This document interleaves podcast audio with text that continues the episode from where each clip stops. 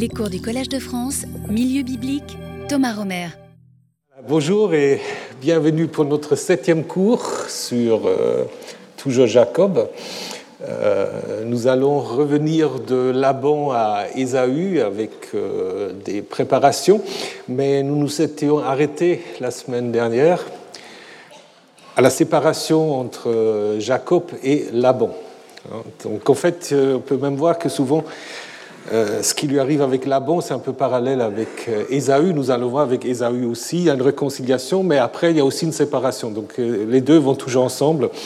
Donc pour vivre en paix, il faut que chacun vive de son côté. Apparemment, c'est un peu le message que le cycle de Laban fait passer. Donc on reprend. Vous vous souvenez, euh, Laban avait rattrapé Jacob, n'était pas très content, ils se sont un peu disputés. Et puis, euh, tout d'un coup, Laban euh, propose quand même qu'on conclut un traité, une alliance. Je vais vous lire les derniers versets du chapitre 31. Maintenant, viens, moi et toi, allons conclure une alliance, moi et toi. Ce sera un témoignage entre moi et toi. Et Jacob prit une pierre et l'éleva comme stèle. Jacob ou Laban Ça dépend en fait des manuscrits. donc si on prend un manuscrit latin, c'est plutôt Laban, ce qui est plus logique. Mettons, Laban dit à ses frères, récoltez des pierres, ils en prirent, firent un tas et mangèrent là sur le tas. Laban lui donna le nom de Yega Sahaduta, donc il parle araméen, et Jacob lui, donna le nom de Galed. Laban dit Ce tas est témoin entre moi et toi aujourd'hui, c'est pourquoi on l'a appelé du nom de Galed. Et Mitzpah, tout un coup, Mitzpah, car il avait dit qu'il y avait face le guet entre moi et toi, quand nous serons hors de vue l'un de l'autre. Si tu affliges mes filles et si tu prends des femmes en plus de mes filles, que personne n'est avec nous, vois, Dieu est témoin entre moi et toi. Laban dit à Jacob Voici ce tas et voilà stèle que j'ai jetée entre moi et toi. Cet tas est témoin et cette stèle est témoin que moi je ne passerai pas vers toi au-delà de ce tas et toi tu ne passeras pas vers moi au-delà de ce tas et cette stèle pour faire du mal ou pour le mal. Le Dieu d'Abraham, le Dieu de Nahor jugeront entre nous, Dieu de leur père. Jacob prêta serment par la terreur de son père Isaac. La terreur, on l'avait déjà vu la semaine dernière si vous vous souvenez. Jacob fit un sacrifice sur la montagne et appela ses frères à manger le repas. Ils mangèrent le repas et passèrent la nuit sur la montagne. Laban se leva du bon matin, embrassa ses fils et ses filles et les bénit. Laban se met en route et retourna à son lieu. Alors, est-ce que vous avez bien compris ce texte? Il est un peu compliqué. Il est un peu compliqué. Déjà, la Septante, la version grecque, a une version très très différente. Bon, je ne vais pas vous la lire, mais qui est plus, plus simple. Donc, euh, on peut se poser la question si c'est juste une relecture ou si peut-être la Septante avait euh, un autre texte hébreu quand euh, le traducteur a commencé à travailler. Parce qu'en fait, il y a des doublons et des choses claires. Qu'est-ce qu'on fait? Est-ce qu'on met un tas de pierres, un carne, ou est-ce qu'on met une matseba, une, estelle? Il y a deux mots qui sont expliqués, Galed, Galaad, donc un jeu de mots avec justement le stèle du témoignage. Par contre, mitzpah, il n'y a pas vraiment explication. Peut-être qu'il y a une allusion entre mitzpah et matseba, qui peut être la stèle, c'est possible. Donc on a ce doublon entre la stèle et euh, ce tas de pierres. Alors Jean-Marie Durand avait en effet observé que dans un texte Marie, il y aurait aussi une sorte de conclusion de traité où il y aura à la fin une sorte de tas de pierres et une stèle. Mais je suis allé voir ce texte, il n'est pas très clair. Donc euh, moi, je ne suis pas très convaincu que c'est vraiment le cas. Donc je pense qu'on a plutôt soit deux variantes, ou un texte de base auquel on a rajouté, euh, on a rajouté la, la, stèle. Donc si vous lisez que le bleu, euh, où il n'y a que le tas, maintenant, euh, viens, moi et toi, nous allons conclure une alliance. Euh, Laban dit à ses frères, récoltez des pierres. Laban dit, ce tas est témoin entre moi et toi. On donne le nom, Galed. Laban dit à Jacob, voici ce tas que j'ai jeté. Donc les pierres, on peut les jeter. Une stèle, on ne la jette pas tellement. donc si vous lisez que le bleu, vous avez en fait un, récit qui se tient. Donc, je pense que c'est le texte de base, une alliance entre Laban et Jacob, une, alliance, une bérite, un traité qui est coupé euh, donc vous vous souvenez pourquoi elle est coupée? Parce que souvent euh, ça s'accompagne par des sacrifices. On coupe les animaux en deux, et d'ailleurs à la fin Jacob justement fait un sacrifice. Et euh, donc ce, ce cairn, ce stade que Laban fait dresser, il marque la frontière entre le clan de Laban et le clan de Jacob. Hein. Donc, du coup, on a peut-être là, vous vous souvenez, euh, je vous ai dit, euh, la forme la plus ancienne qu'on peut reconstruire, elle date du 8e siècle, mais là, on a peut-être une forme du récit antérieur qui s'est terminée par cette, euh, par cette alliance et puis par l'installation de Jacob dans la région de Mahanaïm, Sukkot, Penuel, comme nous allons le voir tout à l'heure. Donc, nous avons en effet là un élément, donc peut-être même ce tas de pierres, c'est peut-être un élément relié d'une façon ou d'une autre à une frontière entre les populations israélites et araméennes vivant à proximité l'une de l'autre en Transjordanie. Donc, euh, ce serait peut-être une sorte de, de frontière qui est marquée euh, peut-être euh, par euh, Mitzpah. Mitzpah, qui, c'est là où je mis la petite étoile, Mitzpah, c'est un autre Mitzpah en Bethléem, mais ce n'est pas celui-là. Mitzpah, c'est un nom assez courant, parce que Mitzpah, ça veut dire quoi? Mitzpah, c'est simplement le guet, le lieu de guet. Donc, c'est souvent des lieux qui sont assez élevés, comme ce Mitzpah-là, qui est probablement tel El Masfa à, 1200 mètres, c'est euh, donc un des endroits les plus hauts euh, sur la montagne transjordanienne. Et donc c'est peut-être là, puisqu'on donne aussi cette étymologie-là, qu'on euh, a d'une certaine manière tracé, on ne trace pas, mais on a dit ça c'est un peu le lieu où il y a la frontière entre les Israélites et les Araméens dans le Galaad, hein, puisqu'on joue aussi avec le nom du Galaad donc euh, qui en effet euh, se fréquentent, mais qui essaient quand même de définir un peu leurs frontières. Hein. Et du coup, peut-être cette ancienne tradition, elle a été peut-être non pas véhiculée au début euh, à Bethel, mais à Penuel, puisque Penuel, nous allons le voir, Penuel est un peu rajouté au changement de nom de, euh, Jacob, mais c'est apparemment un sanctuaire qui peut être plus ancien. Et comme Bethel, vous avez de nouveau le El, donc, mais on reviendra là-dessous, Penuel, face euh, de El. Donc euh, voilà une frontière possible que qu'on peut. Qu'est-ce que je fais là? Faut que je fasse un stage de. Voilà. Bon, mais je crois que je ne vais pas m'aventurer, encore, ça va encore faire des murs. Non. Bon, alors, j'arrête. Non, ça marche, mais maintenant je ne sais plus comment. Euh. Alors, écoutez, je suis désolé, ce n'était pas, pas prévu. S'il y a un régisseur qui est disponible, je serai prenant. Alors, hop.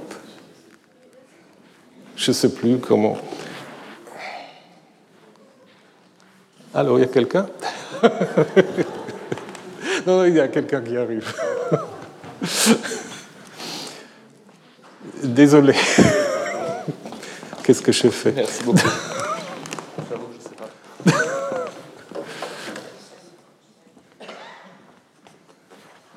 Ah, magnifique. Très bien. Merci beaucoup. Euh, non, mais je vais, je vais la retrouver. Voilà. Et j'utilise plus ce truc. Voilà. Alors. Donc, euh, vous, voyez, vous voyez la frontière.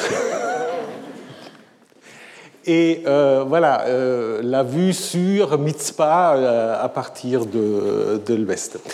Donc, après, ce récit a été, euh, ce récit de la conclusion de l'alliance, il a été, euh, il a été révisé. On a rajouté le verset euh, que Laban appelle ce lieu Yeka Sahaduta pour montrer que, en effet, Laban parle araméen. Donc, c'est un glossateur qui voulait montrer qu'il sait lui aussi l'araméen. Et puis, donc, on a rajouté ça. Et puis, on a ajouté aussi cette idée que si tu affliges mes filles, tu prends des femmes en plus de mes filles, c'est tout autre chose, parce qu'on a un traité de frontières et tout un coup on parle de la protection des filles. Donc c'est une sorte de traité matrimonial qu'on a ajouté euh, et qui joue plus de rôle ensuite. Et puis également euh, tout un travail sur les divinités euh, auprès desquelles on, on, joue. Donc originellement, Laban et Jacob ont prêté serment chacun auprès du Dieu de leur clan respectif. Et puis ensuite, un rédacteur voulait quand même montrer que euh, c'est le même Dieu, donc c'est pour cela qu'il a rajouté Dieu de ses pères, mais il y a encore le texte ancien où on a vu que Jacob prête serment par la terreur des père Isaac. Je vous ai montré la semaine dernière que c'est en effet un, terme euh, d'une. Voilà, c'est pas une divinité en soi, mais c'est un terme qu'on peut donner à un Dieu protecteur qui en fait sème la terreur auprès des ennemis. Voilà, donc maintenant, nous allons euh, avancer comme euh, Jacob. Laban part, donc nous l'avons vu, et puis euh, Jacob, il aussi, il est allé de son chemin. Alors des messagers de Dieu ou des anges tombèrent sur lui. Jacob dit quand il les vit, ceci est un camp divin. Il appela le nom de ce lieu Machanaïm. Machanaïm, tel que c'est vocalisé, il faut traduire deux camps ou deux campements, c'est un duel. Euh, Jacob envoya des messagers devant lui vers Ésaü, son frère, vers le pays de Séhir, la campagne d'Édom. Il leur demanda Ainsi vous parlera à mon seigneur, à Ésaü.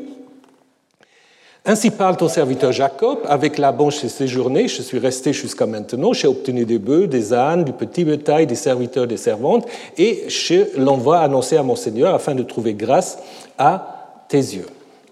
Les messagères reviennent vers Jacob, disant Nous sommes allés vers ton frère, vers Ésaü. D'ailleurs, il vient à ta rencontre, et 400 hommes avec lui. Alors Jacob eut très peur, il fut angoissé. Il sépara le peuple qui était avec lui, le petit, le gros bétail, les chameaux, en deux camps. Il dit Si Ésaü vient vers un des camps et l'attaque, le camp restant pourra s'échapper.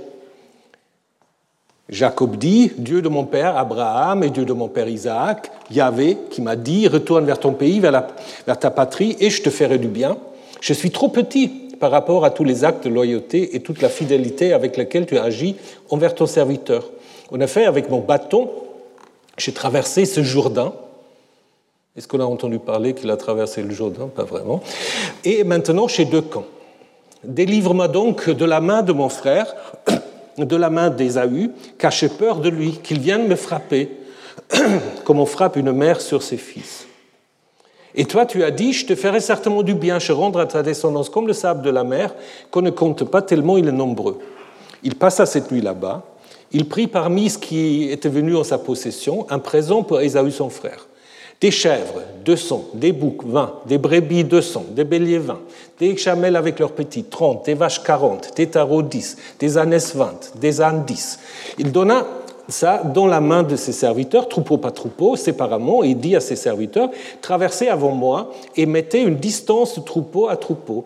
Il commanda au premier, lorsque Ésaü, mon frère, vient te rencontrer, il te demande à qui es-tu, où vas-tu? À qui sont ces animaux qui sont devant toi? Tu diras à ton serviteur à Jacob. C'est un présent envoyé pour mon Seigneur, pour Ésaü, et voici qu'il se trouve après nous. Il commanda aussi au deuxième, aussi au troisième, et aussi à tous ceux qui marchaient après les troupeaux. Selon ces mots, vous parlerez à Ésaü lorsque vous le trouverez. Vous direz aussi, voici ton serviteur Jacob est après nous. Il disait, j'apaiserai sa face par un présent qui ira devant moi, et après cela, je verrai sa face. Peut-être il relèvera ma face. Le présent passa devant lui, devant sa face. Quant à lui, il passa cette nuit dans le camp. Vous avez déjà entendu des mots qui reviennent toujours, notamment la face. Ça, il faut le garder déjà euh, un peu en mémoire. Donc en fait, c'est un texte qui est bien organisé. Au début, on a les messagers de Dieu, le camp de Dieu. Tout à la fin, c'est le camp de Jacob. L'envoi des messagers de Jacob avec euh, le retour euh, en disant il arrive avec 400. Ça correspond en fait à l'envoi des serviteurs vers Israël, avec, vers Isaü avec les, euh, avec les cadeaux. La préparation des deux camps en vue de la rencontre correspond à la préparation des présents en vue de la rencontre avec Ésaü. Et au centre, la seule prière que nous avons dans euh, l'histoire de Jacob. C'est presque aussi la seule prière dans, toute l'histoire des patriarches. Ils ne prient pas beaucoup, les patriarches. Ils parlent beaucoup avec Dieu, mais ils le font autrement.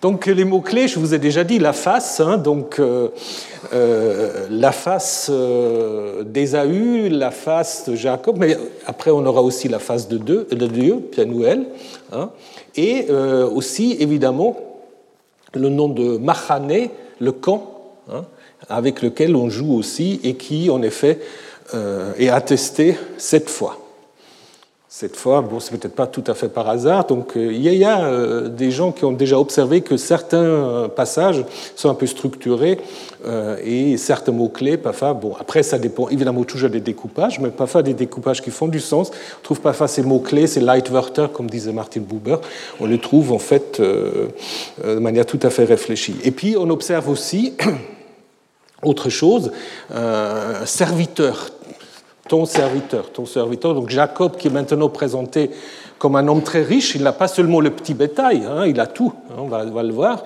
Euh, il se présente constamment comme étant le serviteur de euh, Donc au niveau de la diachronie, on peut voir euh, d'abord que la prière est insérée dans le texte texte ancien qu'on ne connaissait pas le prière, parce que vous avez deux fois il dit au verset 9 et au verset 10, alors qu'il n'y a pas de nécessité de réintroduire. Donc on voulait réintroduire cette prière exprès, et d'ailleurs, comme vous le voyez, vous pouvez très bien passer du verset 9 au verset 14. Hein. si Ésaü vient des camps, l'attaque, le camp restant pourra s'échapper, et il passa cette nuit là-bas. Vous n'avez pas besoin d'une longue prière. Hein. Donc la prière certainement insérée, et puis après, on peut se poser la question aussi, tout cet envoi des présents. Euh, parce qu'on a en fait, au verset 14 et au verset 21, deux fois euh, cette répétition, c'est ce que les Allemands appellent la Wiederaufnahme, la reprise. Il passa cette nuit là-bas. Hein, et 22, il avait passé cette nuit là-bas. Donc dans le texte actuel, on a l'impression, en fait, il s'agit probablement de deux nuits. Hein, parce qu'il passe à la nuit, après on dit il passe à la nuit. Ou qu'est-ce qu'on a comme alternative Parce qu'en fait, le problème, c'est que si c'était deux nuits, normalement, bah, on a toujours quelque chose. Le matin, il se leva, il fit ceci et cela. Mais là, on a simplement, il passe à la nuit, et puis il prépare les présents. C'est un peu court. Donc vous avez deux possibilités. Soit vous dites c'est un ajout, et on a marqué la fin de l'ajout en répétant il passa la nuit là-bas. Hein. je vous ai déjà montré, c'est une manière pour les rédacteurs de travailler. Hein. Ou alors, vous dites, c'est une sorte de récit de rattrapage. Euh, alors, récit de rattrapage, qu'est-ce que c'est? Euh, C'est l'idée qu'on donne d'abord une information et qu'on revient en arrière pour donner des informations. Donc, je vous donne un exemple qui vient de l'histoire de Joseph. Donc, vous vous souvenez, les frères qui ne sont pas contents parce que son père, le préfet, il lui donne une magnifique tunique. Hein. et après, il y a l'histoire des rêves. Et donc, si vous lisez le verset 5, vous avez Joseph eut un songe et qu'il fait connaître à ses frères, et il a haïr encore davantage. Mais on n'a pas le contenu du, du, du rêve. C'est seulement après qu'il va raconter le contenu du rêve, et puis après, à la fin, il le haïr encore davantage euh, pour ses songes et pour ses propos. Donc euh, on peut dire là aussi que quelqu'un voulait d'abord dire, en fait, le plus important, c'est que le frère le haïsse, Et après, on donne l'information du contenu du, rêve. Et puis on revient en fait au point de départ en répétant ils le haïrent encore davantage. Donc euh, c'est possible, mais est-ce que c'est la même chose en Genèse 34 Parce que pourquoi c'est important de dire qu'il resta dans le camp Donc là, on a peut-être quand même plus l'idée que c'est une insertion. Hein. Euh, maintenant, euh, les cadeaux, mais qui on va voir, ne vont plus jouer des rôles importants. Et puis un autre problème encore, c'est que au verset 4b, Jacob envoie des messagers vers Ésaü à Séhir. Mais personne ne nous a raconté que Ésaü s'est installé à Séhir. Personne ne le sait. Mais Jacob le sait. Donc, euh, du coup, est-ce que c'est là aussi un ajout d'un glossateur qui était un peu impatient de dire, mais voilà, il, était déjà à Séhir? Ça, c'est possible. Hein. Donc du coup, on peut reconstruire un récit ancien. Il n'y avait pas la prière et probablement pas non plus euh, le deuxième convoi avec les euh, cadeaux. Alors, revenons à Mahanaïm, donc euh, ce camp des dieux où en effet Jacob arrive à Mahanaïm et puis il se rend compte qu'il y a des messagers de Dieu qui tombent sur lui. En fait, c'est la même racine euh, que vous avez en Genèse 28, lorsque Jacob arrive dans ce lieu de Bethel, il tombe sur ce lieu. Donc il est clair que ce texte est construit en parallèle à l'histoire du songe de Bethel. Vous vous souvenez hein, de l'histoire du songe de Bethel Vous retrouvez euh, les anges ou les messagers de Dieu, euh, cette racine paga tombée sur quelqu'un. un constat de Jacob qui dit c'est un camp de Dieu, comme il avait dit avant, c'est une maison de Dieu, et aussi le fait qu'il donne un nom à ce lieu. Hein, donc c'est vraiment très en parallèle. Donc l'auteur de Genèse 28 euh, a euh, probablement, en effet, euh, connu Genèse 28 et a voulu en fait encadrer d'une certaine manière le temps de Jacob chez Laban par ce passage avec deux lieux où il y avait des messagers euh, de Dieu qui se trouvent. Hein. Donc, euh, camp de Dieu, alors, euh, tel que se vocalisé, c'est un duel. Donc, en fait, Mahanaïm, deux camps. Il faut se poser la question. certains disent que ce peut-être pas la bonne signification. peut-être à l'origine, c'est plutôt un locatif. Euh, c'est possible, mais ce qu'on peut dire quand même en Genèse 32, avant même les massorettes, le nom a été compris comme un duel. Pourquoi? Parce qu'on va faire une allusion à Mahanaïm avec les deux camps que Jacob va mettre en place. Hein. Mahanaïm, donc le double camp, et le double camp de Jacob. On a encore dans le livre des Chroniques, une fois, un camp de Dieu au singulier, un Mahane Elohim, euh, pour euh, dire comment le camp de David s'agrandit. Hein, ça devient comme un camp euh, de Dieu. Mahanaïm, c'est un lieu assez bien attesté dans des textes bibliques. Ça se situe dans la tribu de Gad, selon les listes du livre de Josué. Euh, c'est un lieu de refuge lors des conflits dynastiques, Ishbaal contre David ou David quand il va s'enfuir de Absalom. Donc c'est plutôt en fait des textes qui remontent aux origines de la, de la royauté et Mahanaïm est aussi attesté dans euh, la liste euh, des, des villes que Shishak aurait conquis ou détruit, donc pharaon du Xe siècle qui fait une campagne en, en Palestine. Donc là, on a peut-être aussi une tradition assez ancienne qui peut peut-être être aussi liée à la première tradition sur, sur Jacob. Alors, où est-ce qu'il faut identifier le site? Je ne vais plus prendre mon pointeur. donc, Bon, je vais faire des bêtises.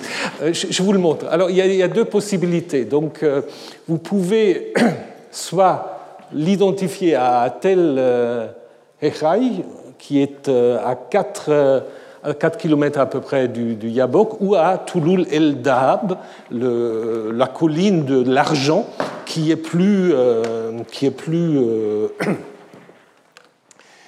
il ne faut pas faire des bêtises, euh, qui est plus, euh, plus probable parce que c'est un nom en fait qui regroupe deux collines qui sont localisées sur les deux collines du Yabok. Hein. Et la colline à l'ouest, Tel El-Dahab El-Garbi, euh, là, on a trouvé en fait une agglomération importante, protégée par des murs de casse avec des phases d'occupation qui vont en fait euh, du bronze jusqu'à l'époque perse hellénistique, avec aussi une, euh, population importante donc à l'époque du fer. Et puis l'autre côté, vous avez le Tel El et Sharki, ou un fort de l'époque hellénistique, mais aussi une poterie de, euh, de l'époque de fer. Donc si vous regardez la colline, la colline euh, ouest, voyez la vallée du Yabok, bah, maintenant il y a une rue là qui passe, euh, une route, mais c'est en effet un endroit qu'on peut tout à fait identifier, imaginer comme étant en effet Mahanaïm. En plus, on a trouvé euh, des dessins euh, incisés dans la pierre. Et ce qui est très drôle, mais on ne va pas faire ça. Vous avez une femme avec une chèvre. Donc il y a des gens qui ont dit Ah, vous voyez, là c'est Léa ou c'est Rachel euh, avec, euh, avec ce chèvre quand ils étaient à Mahanaïm, donc on va peut-être pas aller jusqu'à là, mais ça montre quand même qu'il y avait quelque chose, certains disent peut-être un sanctuaire ou, un, endroit quand même important, parce que des tels dessins, vous ne les, trouvez pas, les trouvez pas partout. Euh, donc c'est peut-être en effet c'est Touloul El Darab qu'il faut identifier à, à. Et ensuite, donc, euh, Jacob va envoyer des, messagers. Euh, je vous ai déjà dit, euh, envoyer des messagers jusqu'à Seir, ça fait long. Il faut qu'il attend au moins 5-6 jours. Donc il faut imaginer quand même que Ésaü est plus proche déjà, alors je vous ai dit, donc euh, personne ne nous a raconté que Ésaü est à Séhir. Après, après, on peut se dire aussi, mais en fait, pour les auditeurs qui font le lien entre Ésaü, Édom, Séhir, c'était peut-être une évidence à un moment qu'Ésaü devait être à Séhir, même si on ne le raconte pas. Peut-être ce n'était pas nécessaire de euh, le raconter. Mais c'est vrai que nous n'avons pas, dans le texte actuel de l'histoire de Jacob, nous n'avons pas d'histoire où Jacob s'installe à Séhir. Soit c'est présupposé, ou soit on l'a supprimé. On a simplement tout à la fin, au chapitre 36, euh, dans le texte sacerdotal, là on dit en effet que Ésaü s'installe à Séhir. Mais avant le texte sacerdotal, on n'a pas, pas euh, d'autres informations. Donc après, quand il parle, ainsi vous parlez à mon Seigneur, à Ésaü, ainsi parle ton serviteur Jacob, ça c'est tout à fait le style épistolaire du Proche-Orient ancien. C'est-à-dire que vous envoyez un messager qui fait le facteur, en fait qui transmet un message soit écrit sur une tablette, ou simplement il apprend par cœur et il va le répéter. Mais il va répéter à la première personne. Ainsi parle ton messager, Jacob, moi je... Donc c'est pour cela aussi vous comprenez pourquoi en fait les prophètes, euh, dans les prophètes, Yahvé parle toujours à la première personne. Parce que ça commence toujours Ainsi parle le Seigneur. Hein. c'est en fait la reprise de cette formule du messager. Hein. Une fois c'est annoncé, Ainsi parle le Seigneur, ben, on peut parler à la première personne en fait. Donc, les richesses de Jacob, je vous ai déjà dit, euh, Jacob au début, il avait que de petits bétails. Maintenant, il a de tout. Hein.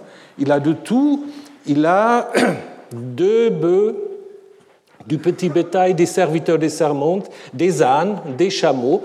Et si vous regardez, je vous l'ai mis en différentes couleurs, vous voyez, en fait, les parallèles les plus proches, c'est euh, les richesses d'Abraham qu'il accumule en Égypte, Hein, et les richesses de Job. Donc là, on, fait, euh, on met euh, Jacob au même niveau que euh, ces personnages. Il veut trouver grâce aux yeux d'Ésaü, c'est une expression assez courante. avant le déluge, on dit que Noé trouve grâce aux yeux de Yahvé. Abraham et Lot trouvent grâce aux yeux de Yahvé également. Joseph aux yeux de son maître, mais aussi Jacob aux yeux de Joseph. Trouver grâce aux yeux. Normalement, c'est toujours le supérieur qui, en fait, accorde ou auprès duquel on cherche de, de la grâce. Reine. Alors, le retour des messagers euh, qui disent Nous sommes allés, et d'ailleurs, il vient. C'est le même, euh, le même motif, ou disons la même formulation que nous avons dans le livre des Nombres, quand Moïse envoie des messagers pour explorer le pays. Ils reviennent, ils disent aussi Nous sommes allés hein, dans le pays. D'ailleurs, c'est un pays où le lait de bien. D'ailleurs, il vient à ta rencontre. Donc il n'y a pas d'allusion dans le récit euh, euh, comment Ésaü a réagi? Donc les, messagers, ils se contentent simplement de dire, voilà, il vient à ta rencontre. Hein. Avec, avec 400 hommes. 400 hommes, c'est quand même déjà une force un peu euh, impressionnante. On le retrouve pour la milice de David notamment, ou pour les 400 prophètes de, de Baal, non pas Baal, de, Yahvé, en 1 roi 22, donc c'est un nombre assez euh, important. Et Jacob va en effet interpréter euh, cette venue dans un sens qu'il vient pour m'attaquer, dans un sens belliqueux, et mettre en place donc cette stratégie où il sépare la caravane en deux. Donc certains disent que cette stratégie elle n'a pas beaucoup de sens, c'est une glose, mais je ne pense pas, parce qu'en fait, les deux camps, comme je vous ai dit, euh, les deux camps, euh, ça fait un peu le pendant des deux camps divins qu'il avait vus euh, au début. Et vient alors cette grande prière dans le verset 10 à 13. C'est, comme je vous ai dit, la seule prière dans l'histoire de Jacob une prière qui cite un peu de tout, des textes des histoires d'Abraham, de l'Exode, de la conquête. Ça rappelle des prières de David, de Salomon, de Jérémie, euh, des grandes prières aussi de supplications en dehors de la Bible hébraïque, dans le livre des Maccabées ou dans Tobie. Donc déjà ça, ça vous montre que c'est vraiment une insertion très très récente euh, dans, l'histoire euh, de Jacob. Ça commence par Dieu de mon père Abraham et Dieu de mon père Isaac, qui est identifié ensuite à Yahvé. Donc là, vous l'avez déjà vu, c'est une manière en fait de montrer qu'il y a une ligne généalogique qui va d'Abraham en passant par Isaac jusqu'à Jacob. Hein, vous vous souvenez que ces généalogies ne sont pas originelles, ils sont construits pour mettre ces figures euh, dans un lien. Et euh, donc on, une manière de, le rappeler, c'est justement parler du Dieu du Père Abraham, d'Isaac, etc. Et la prière, en fait, est encadrée par la citation de deux promesses divines. Toi, tu as dit, retourne vers ton pays, et tu as dit, euh, je rendre à ta descendance comme le sable de la mer. En fait, c'est cet encadrement euh, qui, en fait, euh, fait ressortir deux, deux thèmes D'accord, euh, merci. Qui fait euh, donc euh, appel à deux thèmes, à savoir le retour, le retour dans le pays et la multiplication. À quel moment c'est important? C'est important à l'époque perse, où on se trouve en exil, où on se trouve dans la Gola, et le retour du pays. Donc Jacob devient comme Abraham quelqu'un qui doit retourner dans le pays. Et la multiplication de la descendance, à un moment où la descendance justement est décimée, on ne sait pas comment l'avenir du peuple va se faire. Donc en fait, ces deux, ces deux rappels qui encadrent la prière euh, bah, euh, se comprennent fort bien dans ce contexte. Voilà, ces deux thèmes sont accompagnés par une citation, on ne sait pas où il a pris cette citation, Je te ferai du bien, la racine yatav euh, ou hifil. Mais si vous lisez l'histoire des patriarches, il n'y a aucune promesse que Dieu fera du bien. Il fait beaucoup de choses. Je t'accompagnerai, je serai avec toi, euh, je te donnerai le pays, mais je te ferai du bien. Ça ne se trouve pas dans l'histoire des patriarches. Ça se trouve ailleurs, ça se trouve dans les textes des prophètes de l'exil après l'exil, dans les psaumes du Second Temple, et aussi dans le Deutéronome. Et c'est là, en fait, on a les, les parallèles les plus proches, euh, parce que Yahvé était content de vous faire de bien et de vous multiplier, ou Yahvé te faire de bien et te rendre à nombreux. Donc euh, je pense cette idée du faire du bien est repris en fait des malédictions et des bénédictions du Deutéronome. Donc vous avez une combinaison en fait entre la tradition patriarcale et la tradition euh, du Deutéronome. Ensuite, la prière continue avec quelque chose que vous connaissez. Ah, mais je suis trop petit. Là, c'est une prière. Parfois, c'est utilisé aussi pour refuser de faire quelque chose. Jérémie dit, je suis trop petit, je ne peux pas faire le prophète. Hein. Mais euh, euh, David et Salomon, quand ils commencent leur prière aussi, ils insistent de manière d'auto-humiliation. Je suis trop petit. Mais ce qui est intéressant aussi, si on est dans l'intertextualité, vous vous souvenez, quand on a caractérisé Jacob et Ésaü, on les a caractérisés comment Comme Gadol et Katan. Hein. Et là, ça, ça, En fait, ça rappelle le chapitre 27. Je suis petit, donc euh, même en ayant volé la bénédiction, je suis petit. Hein, donc euh, ça fait encore allusion pour euh, le public au petit Jacob qui a volé la bénédiction du grand Ésaü. Le bâton, ce n'est pas le bâton de Moïse, pas le même terme. Hein, c'est pas le même terme. Euh, mais c'est le terme qui est utilisé au chapitre 30 euh, lorsque Jacob, vous vous souvenez, coupe des branches. Il coupe des branches pour manipuler euh, la couleur des, du petit bétail qu'il doit mettre bas. et on le retrouve aussi euh, dans le bâton que les Hébreux doivent prendre au moment où ils vont sortir d'Égypte, hein, et aussi dans le bâton de David lorsqu'il euh, affronte Goliath. Donc il y a deux mots euh, différents. Comme je vous ai dit, ce Jourdain, c'est un peu curieux, c'est Hayarden Hazé, donc c'est avec un démonstratif. Et puis on n'a jamais entendu parler que, que Jacob a traversé le Jourdain. Logiquement, il aura dû le faire, mais il n'y a aucun récit qui, qui le raconte.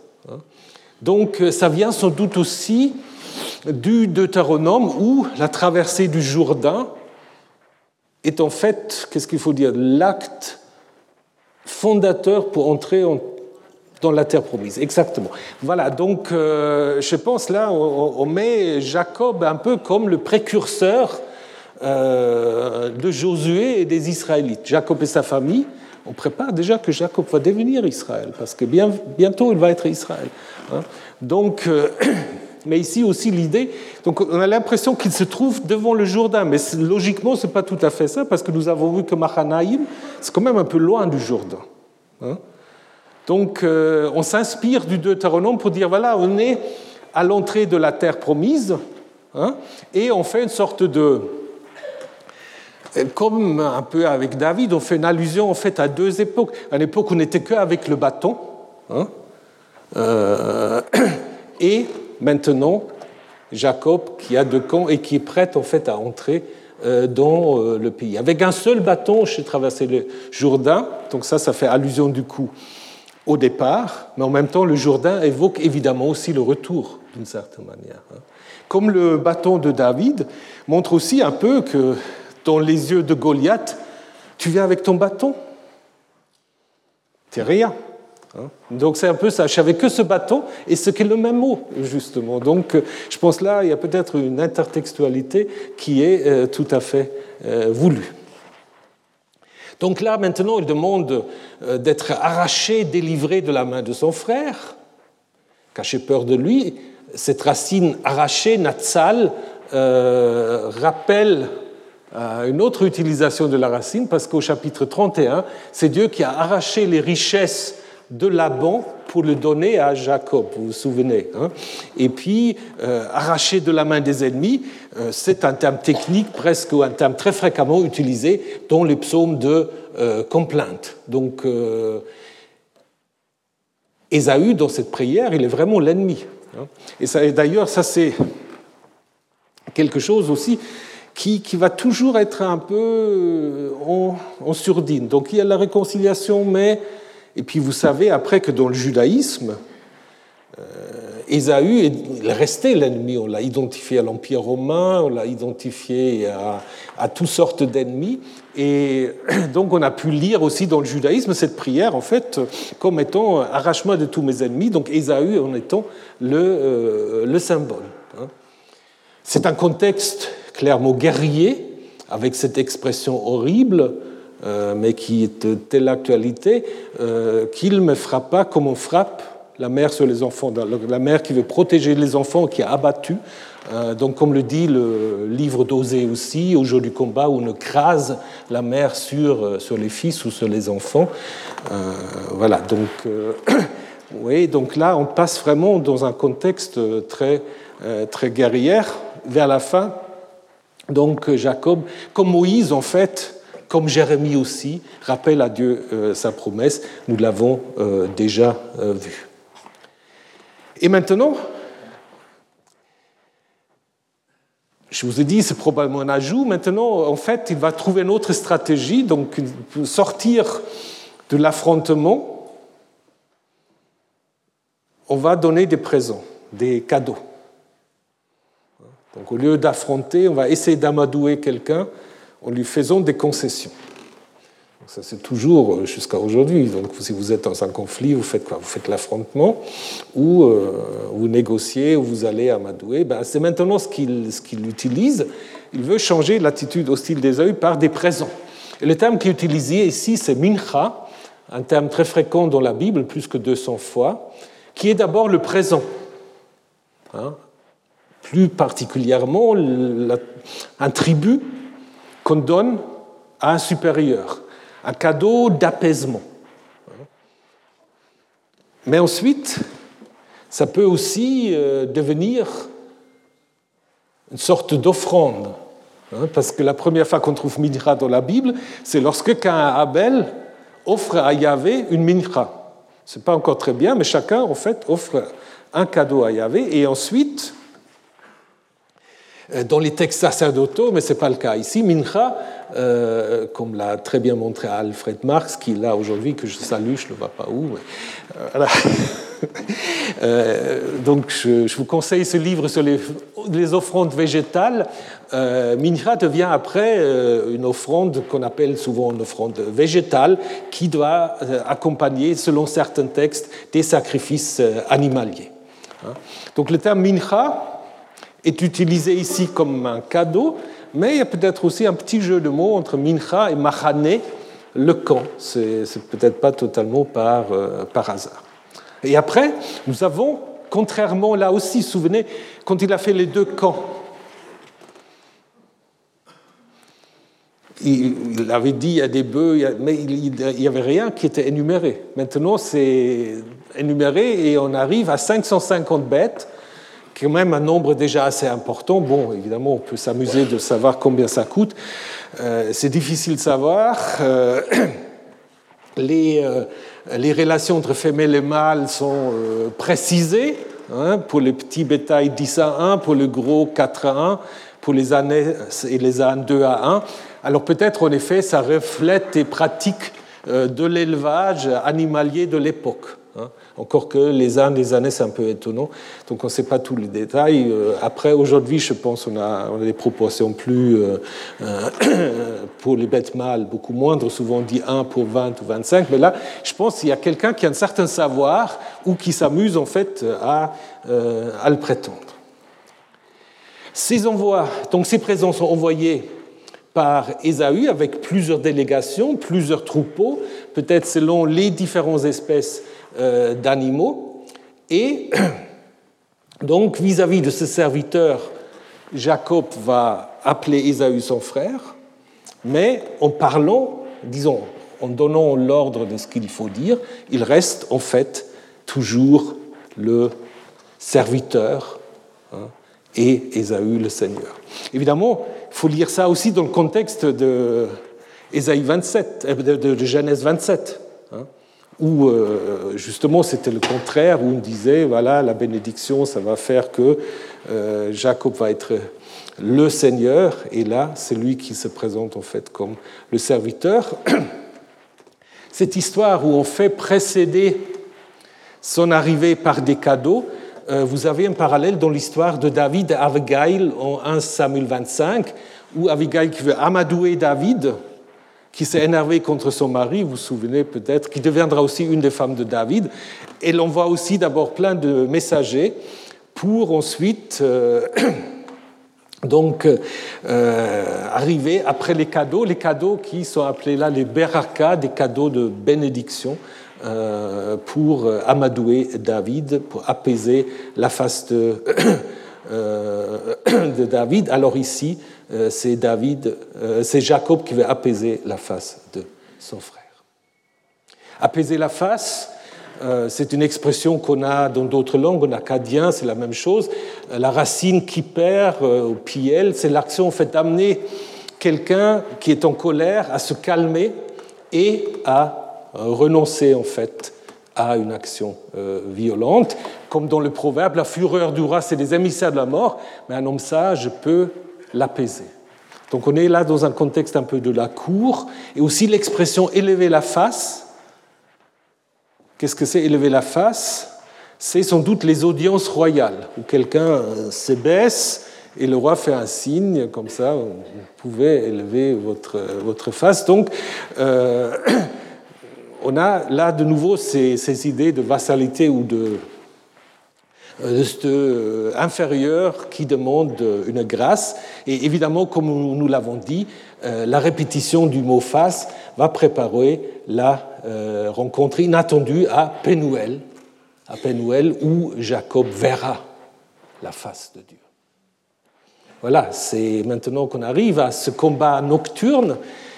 Il se lève à cette nuit, prit ses deux femmes, ses deux servantes et ses onze fils, et traversa au gué du Yabok. Il les prit, les fit traverser le fleuve et fit traverser tout ce qui lui appartenait. Jacob resta seul, alors un homme lutta avec lui jusqu'au lever de l'aurore. Il vit qu'il n'emporta pas sur lui, il frappa le creux de sa hanche, et le creux de la hanche de Jacob se déboîta alors qu'il lutta avec lui. Il dit, Laisse-moi aller quand l'aurore se lève. Ça vous fait penser des films de vampires, non quand les vampires doivent partir. C'est un peu ça. Il dit, je ne te laisserai pas, sauf si tu me bénis. Il lui dit, quel est ton nom? Il dit Jacob. Il dit, ton nom sera plus Jacob, mais Israël, car tu as combattu avec Dieu et avec des hommes, et tu l'as emporté. Jacob demanda, fais-moi savoir ton nom. Il dit Pourquoi demandes-tu mon nom? Il est béni là. Jacob appela le nom de Pénuel, les massorettes disent ici Péniel, car j'ai vu Dieu face à face et ma vie a été sauve. Le soleil se leva alors qu'il passa Pénuel en boitant à cause de sa hanche. C'est pourquoi les fils d'Israël ne mangent plus le tendon ischiatique qui est sur le creux de la hanche jusqu'à ce jour car il avait frappé le creux de la hanche de Jacob dans le tendon ischiatique. Voilà, donc vous avez déjà le début de la cache-route euh, ici. C'est un texte, évidemment, je pense, après, après euh, l'Aqueda avec le sacrifice d'Isaac, c'est sans doute un des textes les plus commentés de, de l'histoire euh, patriarcale, aussi de plus représenté. Et on représente ça comment? Toujours l'ange. Est-ce que vous avez entendu l'ange ici? Non. Alors pourquoi? Pourquoi on a décidé que ce soit l'ange? On a décidé ça à cause de Osée, Osée 12, dont je vous ai déjà parlé. Hein. Osée 12, parce qu'en Genèse 32, on ne parle pas du tout d'un ange. Osée 12, c'est le texte que je vous ai déjà présenté, qui résume en fait toute l'histoire euh, de Jacob.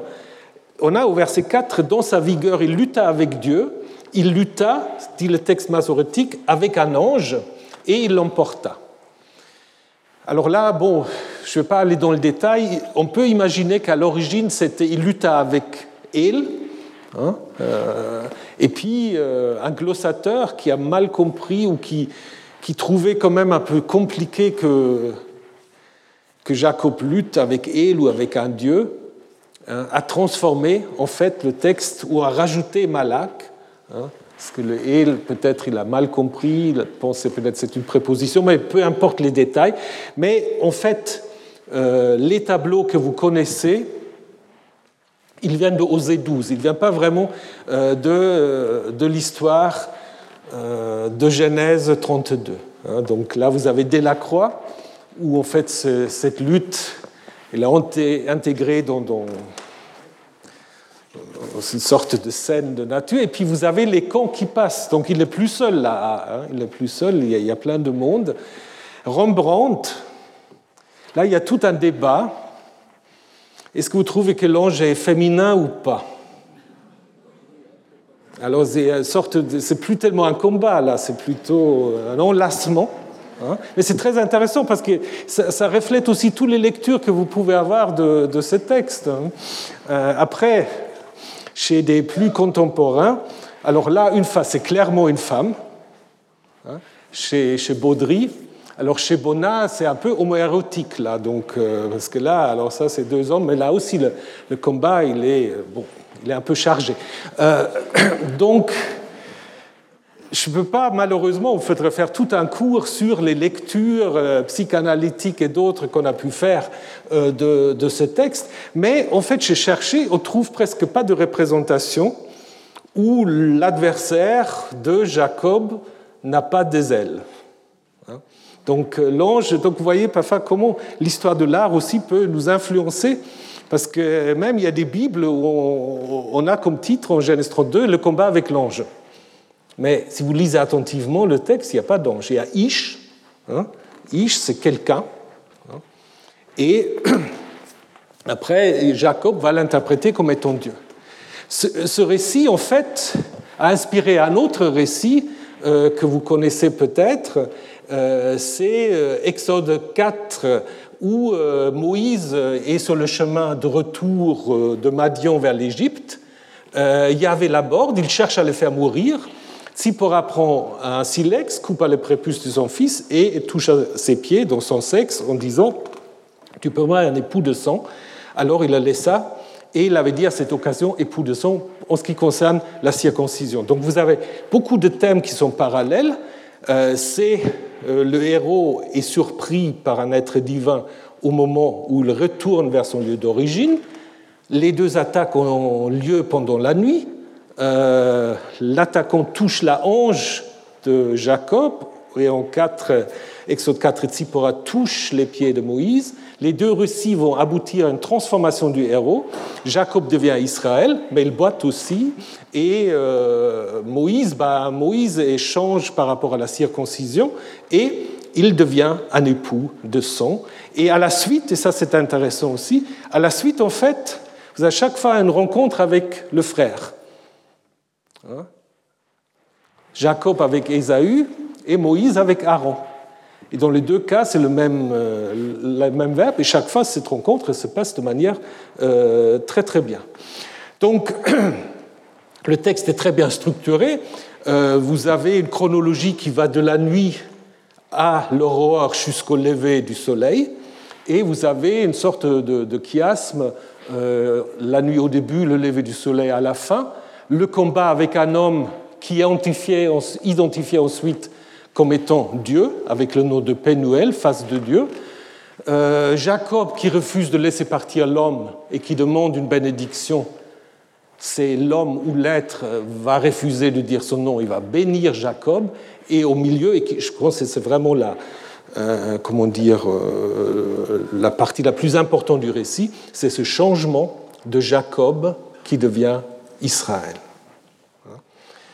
Donc vous pouvez aussi faire des parallèles avec l'histoire de Bethel, parce que de nouveau, on est dans un lieu de passage. La rencontre avec le divin, comme en Exode 4, c'est de nouveau la nuit. Il y a aussi le nom divin. En Genèse 28, Yahvé va dire c'est moi Yahvé, Ani Yahvé. Alors en Genèse 32, il va dire mais pourquoi me demandes-tu mon nom hein, C'est ton opposition. Jacob va donner un lieu, un nom au lieu, au Makom, euh, dans les deux cas, euh, Beth-El, Penuel, hein, donc chaque fois avec le, euh, le, nom El. Et du coup, on peut se poser la question est-ce que Genèse 32, en fait, c'est aussi un songe? Parce qu'en Genèse 28, on avait un songe. Mais le texte ne l'indique pas pouvez avoir cette interprétation, mais le texte, bon, peu importe à la limite, mais c'est en fait un, combat qui va transformer, qui va transformer euh, Jacob. Donc, peut-être, euh, est-ce que c'est un vrai combat? Est-ce que c'est parce que c'est la nuit Est-ce qu'il rêve? Est-ce que les frontières entre le réel et l'imaginaire euh, s'effacent un peu? Je vous ai mis là le tableau de Gauguin. Ça, il s'est appelé vision après le sermon. Mais là, l'idée, c'est plutôt c'est ces femmes qui sortent de la messe avec leur costume breton, euh, qui voient ce combat. Après, je ne connais pas tout le détail. Je sais que Gauguin voulait offrir ça au curé de Pont-Aven et le curé a refusé. Euh, il avait tort, apparemment, mais enfin bon. voilà, donc regardons maintenant très très brièvement encore un peu la diachronie. Donc il y a quelques rajouts. surtout, on ne sait pas très bien euh, on a dit d'abord que le texte, euh, l'ensemble du texte interrompt en fait l'histoire de Jacob et Ésaü, parce qu'au au chapitre précédent, il a tout préparé, et au chapitre 33, Ésaü arrive. Donc ça fait une interruption. Mais est-ce que pour autant il faut enlever ce texte? Je ne pense pas, parce qu'en fait, ce texte montre d'une certaine manière que ce combat avec Dieu, avec El, euh, anticipe en quelque sorte le combat que Jacob redoutait avec Ésaü, hein, parce qu'il n'y a plus de combat. Il avait peur, il avait cherché des stratégies, il avait prié, mais voilà. Euh, donc je pense ce récit, comme euh, le récit de Bethel, je vous ai déjà dit, je ne pense pas que c'est des récits indépendants qui ont circulé comme ça, je pense que c'est des récits qui ont été en effet au 8e siècle intégrés dans, dans l'histoire de Jacob avec deux buts très clairs. Bethel, légitimer le sanctuaire royal de Jéroboam, 2, et Jacob, faire de Jacob Israël, c'est-à-dire un ancêtre national. Donc les deux vont ensemble et ils ont tout à fait à leur place. Par contre, euh, je pense qu'il y a des relectures, parce qu'on ne savait pas très bien euh, est-ce qu'il était seul, est-ce qu'il avait avec les femmes, etc. Donc il a dit non, il faut qu'il soit seul. Dans le tableau de Delacroix que je vous ai montré, il n'est pas seul, mais bon, euh, donc il est seul, mais du coup on précise qu'il avait en effet évacué en fait euh, toute, toute sa famille avant cette attaque. Il y a aussi une difficulté. Si vous lisez le texte, vous ne savez jamais trop qui fait quoi. Il y a beaucoup de il. Hein. il y a beaucoup de il, mais on ne sait pas. Donc du coup, on peut se poser la question si à l'origine, c'est pas Jacob qui frappe la hanche de l'agresseur. Hein, grammaticalement, c'est compliqué, mais si vous regardez, euh, en fait, il vit qu'il ne l'emporta pas sur lui. Il le frappa euh, le creux de sa hanche. Donc du coup, c'est qui? Pas, évident. Hein. Donc euh, il n'est pas impossible que c'est en fait Jacob qui, de nouveau, comme au Genèse 28, est quelqu'un de très fort nous l'avons vu avec la pierre, tout ça, là, il peut affronter un être divin. Hein. donc c'est lui qui frappa peut-être euh, cet être divin. Et après, on s'est dit, c'est pas possible. Donc c'est plutôt dans l'autre sens. Donc on a rajouté en fait le creux de la hanche de Jacob se déboîta, évidemment en précisant la même chose euh, aussi que finalement il, euh, il boite à cause de sa hanche. On peut aussi se poser la question si cette idée de cet être qui dit Mais pourquoi me demandes-tu mon nom? Est-ce que ça fait vraiment partie de l'histoire ancienne? Parce que ça n'a pas de, fonction dans cette histoire. Hein. Euh, c'est important que Jacob change de nom, mais le nom de, cet agresseur, de toute façon, euh, Jacob va mentionner le nom de Penuel ensuite. Donc, est-ce que ce n'est pas quelque chose déjà euh, qui est une réflexion sur le fait qu'il ne faut pas prononcer, nommer Dieu comme je serai, comme qui je serai. Hein. Donc là, du coup, on peut se poser la question si euh, cette partie-là du verset 30 n'est pas aussi un ajout. Et tout le monde est d'accord pour dire ce tabou alimentaire. Ça n'a absolument rien à voir avec euh, la choucroute, si je peux dire ici. Mais euh, bon, ça n'a rien à voir avec l'histoire. donc, c'est certainement un ajout. Donc vous avez un récit qui se tient très bien. Il se lève à cette nuit, traverse le guet du Yabok. Un homme lutta avec lui jusqu'au lever de l'aurore. Il vit qu'il l'emporta pas sur lui. Il frappa le creux de sa hanche. Il dit Laisse-moi aller car l'aurore se lève. Il dit Je ne te laisserai pas sauf si tu me bénis. Il dit Quel est ton nom? Il dit Jacob. Il dit Ton nom sera plus Jacob, mais Israël, car tu as combattu avec Dieu, avec les hommes, et tu l'as emporté. Il le bénit là. Jacob appela le nom du lieu Penuel, car j'ai vu Dieu face à face et ma vie a été sauve. Le soleil se leva sur lui alors qu'il passa Penuel. Voilà, ça c'est le récit qui se tient très bien. Donc c'est bien quand on peut améliorer la Bible. Hein, non, ce n'est pas amélioré, mais c'est une manière de vous dire comment, en fait, le récit premier a, pu se présenter au 8e siècle, où vous le montrez comment Jacob devient euh, Israël. Donc, euh, avec cette traversée du Yabok, voilà, le Yabok, euh, qui euh, aujourd'hui s'appelle le Wadi Tserka ou Nares Tserka, qui marque une frontière. Hein. C'est vraiment euh, une rivière qui marque une frontière. Et en traversant le Yabok, Jacob retourne dans sa patrie. Est-ce que c'est aussi une frontière à l'époque de Jéroboam II Tout à fait possible? L'attaque nocturne, bah, c'est d'abord quelqu'un. Quelqu'un, hein, Ish, un homme, mais il n'y a pas de, précision. Donc après, on se pose toutes sortes de questions. Est-ce que c'est un démon? L'esprit du fleuve Il y a des rabbins qui ont trouvé Satan. Donc il y a beaucoup, beaucoup d'idées. Mais le texte s'y intéresse pas. Le texte, en fait, c'est presque un peu comme Exode 4. Euh, Jacob est en contact avec le divin de manière euh, assez directe. Et euh, le mot qui est utilisé ici pour lutter, ce sera un autre mot après, quand on explique le nom d'Israël, c'est Abak, qui peut être lié à un substantif euh, qui signifie la poussière, d'où une traduction, la top traduit, ils se roulèrent, donc pas ils luttèrent, ils se roulèrent dans la poussière. Ce n'est pas, pas impossible. Certes, on y vu euh, une allusion à Yaakov, à Bak Yaakov, mais on peut aussi voir une allusion peut-être au Yabok, euh, c'est pas tout à fait euh, clair. Mais comme je vous ai déjà dit, euh, ce texte présuppose de nouveau en fait la force de Jacob, et puis donc cette idée en fait que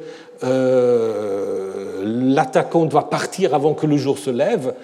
Je vous dis, c'est un thème en effet assez, assez courant. Je, vous ai mis un exemple ici de, de où Jupiter dit Mais pourquoi me retiens-tu? Il est temps, quitter la ville avant l'aurore, c'est ce que je veux. Hein, donc c'est un peu la même euh, chose.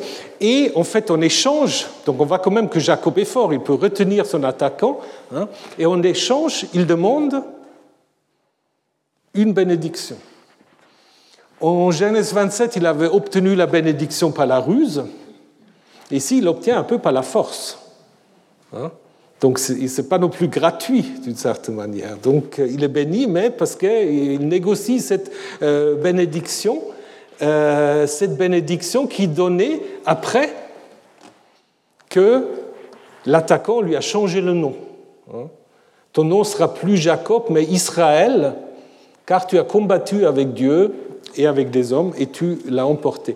Donc ici, évidemment, on ne va pas prendre Abak, on va prendre Sarah Israël, Sarah, combattre, euh, même euh, terme qui se trouve encore en Osée 12, et c'est le seul endroit en fait dans la Bible on a euh, cette racine. Donc si on prend cette étymologie-là, le sens originel d'Israël, ce serait en fait qu'ils combattent. Hein, puisque évidemment, euh, on ne peut pas dire Israël veut dire celui qui a combattu avec il, donc ce n'est pas l'objet, c'est le sujet. Mais cette racine, comme je vous ai dit, elle est peut-être même presque créée pour l'occasion, hein, pour ce combat. Donc euh, il y a une autre hypothèse qui est plus plausible, qu'en fait, à l'origine, euh, la, bonne étymologie, si on peut dire la bonne, mais l'étymologie du départ était plutôt la racine sarar, régner, gouverner, commander. Hein. Donc que El s'impose comme maître, que El règne, ce qui, ce qui euh, convient tout à fait au dieu El, qui est toujours représenté comme trônant, comme régnant. Et nous avons d'ailleurs aussi dans la Bible des noms propres comme Seraya ou Serayahu, où en fait la même racine est appliquée à Yahvé, euh, que Yahvé règne. Et donc euh, l'idée ici, c'est qu'on a cherché à expliquer le nom d'Israël, et évidemment avec le combat, il fallait euh, trouver quelque chose, donc Sarah s'imposait. Peut-être à l'origine c'était plutôt El qui règne, après El qui combat, euh, lorsque Yahvé va être identifié à El, c'est aussi une euh, explication qui, est importante. Donc de toute façon, comme je vous ai dit souvent, ce n'est pas si important l'étymologie originelle. Hein. Ce qui est souvent plus important, c'est euh, l'explication qu'on donne dans les, dans les récits. Et là, évidemment, c'est combattre. Mais comme je vous ai dit, c'est vraiment... Qu'est-ce qu'il faut dire? Le centre de ce récit dorénavant euh, Jacob et Israël. Et donc, si on situe ça euh, à l'époque de Jéroboam II, l'idée c'est de reprendre cette ancienne tradition de Jacob et de faire de Jacob l'ancêtre du royaume du Nord d'Israël. C'est pour cela qu'il change de nom. Abraham, il n'a pas du tout le même destin. Il ne devient jamais un ancêtre national. Judas euh, n'est pas identifié à Abraham. Abraham, plus tard, va lui changer de nom parce qu'on se dit, ah, Jacob a changé de nom. Il faut quand même aussi qu'Abraham change de nom. Mais on construit un truc un peu, un peu curieux avec Avram qui devient Abraham. On rajoute un H et puis euh, voilà, on fait un jeu avec la multitude, mais ça n'a pas beaucoup d'importance en fait dans l'histoire d'Abraham, alors qu'ici, ça a beaucoup d'importance parce que maintenant, en effet, Jacob est devenu l'ancêtre euh, d'Israël. Euh, et comme je vous ai déjà dit, cette idée qu'il veut maintenant aussi savoir le nom de son attaquant, je pense que c'est plutôt une addition. On a d'ailleurs presque la même question euh, dans un texte aussi récent, euh, lors de, la manifestation de l'ange à Manoah, donc le père de Samson. Euh, il dit aussi Quel est ton nom afin que nous puissions t'honorer? Et l'ange de Yahvé lui dit Pourquoi demandes-tu mon nom? Il est mystérieux. Donc on est déjà dans cette idée, il ne faut pas, faut pas le prononcer et réfléchir le nom. Par contre, Jacob donne un nom à haut lieu. Hein vu, il l'appelait le nom de Pénuel, car j'ai vu Dieu face à face et ma vie a été sauve. Ça, ça vous rappelle Hagar. Hein, Hagar, lors euh, de la rencontre avec aussi un ange, là, du coup, un malach, elle va dire euh, euh, Tu es El Roy, c'est intéressant, parce qu'on retrouve de nouveau El. Donc il y a beaucoup de liens entre El et les, récits patriarcaux. Hein, tu es El Roy, El de la vision, puisqu'elle avait dit N'ai-je pas vu ici Donc je pense que c'est comme ça qu'il faut reconstruire le texte ancien, et je suis resté en vie. Donc ça veut dire en fait que Hagar et Jacob ont vu la face de Dieu, contrairement en fait euh, à Moïse, auquel on le refuse. Quand il veut le voir, Dieu dit Non, non, tu ne peux pas voir ma face, personne ne peut me voir. Donc, euh, face de Dieu, euh, Pénuel est mentionné encore deux fois seulement dans la Bible, donc un lieu apparemment moins important euh, que Bethel. Donc, il est mentionné deux fois, une fois dans le livre de Juges, où Gédéon part en campagne contre les Madianites, où il passe à Souk de Pénuel, et les habitants ne l'accueillent pas bien. Donc du coup, il va massacrer tous les habitants de Penuel et on dit il détruit une tour qui se trouve là-bas. Et puis en 1 roi 12, 25, ça c'est intéressant, parce que là on a Jéroboam, le premier selon la logique biblique, qui fortifia Sichem, et puis il fortifia Penuel. Donc on a Sichem et Penuel ensemble, et euh, Jacob nous allons le voir la semaine prochaine, Jacob va passer de Penuel à Sukkot et à Sichem. Donc peut-être là, on a des lieux qui sont liés à la première euh, tradition sur euh, Jacob. Très très vite, euh, où est-ce qu'il faut situer Penuel, il y a trois, trois lieux. Derala, Derala c'est là où on a trouvé cette inscription mentionnée Balaam, où la colline est de ce colline de l'argent, de l'or, tel El Taab, et tel El Khamé. Donc on n'est pas tout à fait d'accord. Tel, pardon, tel Derala, ici, euh, c'est une possibilité, mais c'est un peu loin quand même du, euh, Yabok. Euh, il y a un sanctuaire au bronze récent, mais pas tellement des traces de fortification au fer 2. L'autre côté, donc, ah, décidément, voilà.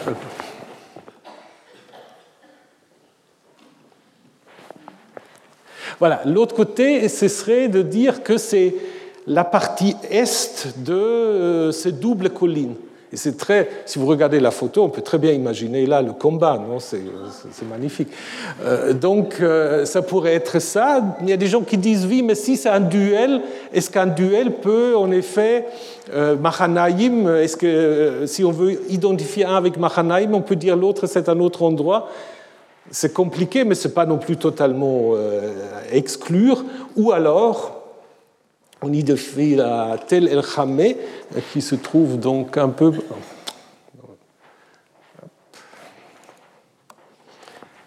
Alors, qui se trouve euh, un peu, voilà, un peu plus à, à, à l'est, donc, euh, de, à l'ouest pardon, de Tel euh, et. Le problème de ce Tel, c'est qu'il a été totalement détruit parce qu'on a retiré des pierres et du sable pour des constructions modernes au XXe siècle, donc on a peu d'idées précises. Donc c'est soit, euh, soit le Touloul El Tahab ou le Tel El Hamé. Et voyez, là vous avez une photo du, du 19e siècle, vous voyez que le Yabok, parce que si vous voyez aujourd'hui le Yabok, il n'est pas très impressionnant. Hein. Mais si vous regardez donc cette photo-là, euh, vous voyez que euh, voilà, il y a quand même euh, de l'eau, il fallait traverser avec des chevaux. Et pour finir, cet ajout midrashique sur le fait qu'il ne faut plus manger le nerf sciatique, c'est au moins comme ça que le judaïsme interprète cette expression difficile, gita nassé. Hein, donc, le problème, c'est évidemment euh, d'expliquer pourquoi une euh, prescription se trouve en dehors de la, de la loi. Donc les rabbins ont dit bah, c'est très simple parce qu'en fait c'est Moïse qui l'a placé là. Euh, donc ça a aussi valeur de loi divine. Et la Tosefta, donc c'est une sorte de, collection aussi de, de, de discussions midrashiques, euh, il remarque une chose intéressante, et c'est intéressant aussi pour nous, parce que le verset, il dit, le verset ne parle pas des fils de Jacob. Alors ça aurait été concerné que le douze fils. Il parle des fils d'Israël. Donc ça concerne en fait tout le peuple d'Israël. Et ce qui est juste dans cette remarque, c'est en effet que cet ajout se base tout de suite sur ce changement de nom, hein, Jacob est devenu Israël, donc on parle immédiatement dans ce commentaire, c'est pour cela les fils d'Israël ne mangent plus euh, ce nerf sciatique. Voilà, la semaine prochaine, ce sera notre dernier cours. Euh, tout à l'heure, euh, dans, dans, 20 minutes ou un quart d'heure, dans le séminaire, nous allons reprendre un peu une discussion que nous avons eue la semaine dernière sur les femmes. Ici, on va rester pour ceux qui veulent rester pour le séminaire. Euh, c'est Jörg qui va nous parler de la stérilité et plus particulièrement de la stérilité de la mère de euh, Samuel, qui on va mettre ça un peu en rapport avec les stérilités qu'on a dans les récits patriarcaux. Donc la semaine prochaine, nous allons voir la réconciliation. On se pose la question est-ce que c'est une vraie réconciliation ou non? Euh, nous allons aussi aborder une histoire très bizarre où il y a la fille de Jacob qui joue un rôle important, là, le, viol de Dina. Et puis, euh, nous allons voir comment voilà, l'histoire se termine sans vraiment se terminer. Alors, à la semaine prochaine, ou alors à tout à l'heure si vous restez pour le séminaire. Très bien. Retrouvez tous les contenus du Collège de France sur www.colège-2-france.fr.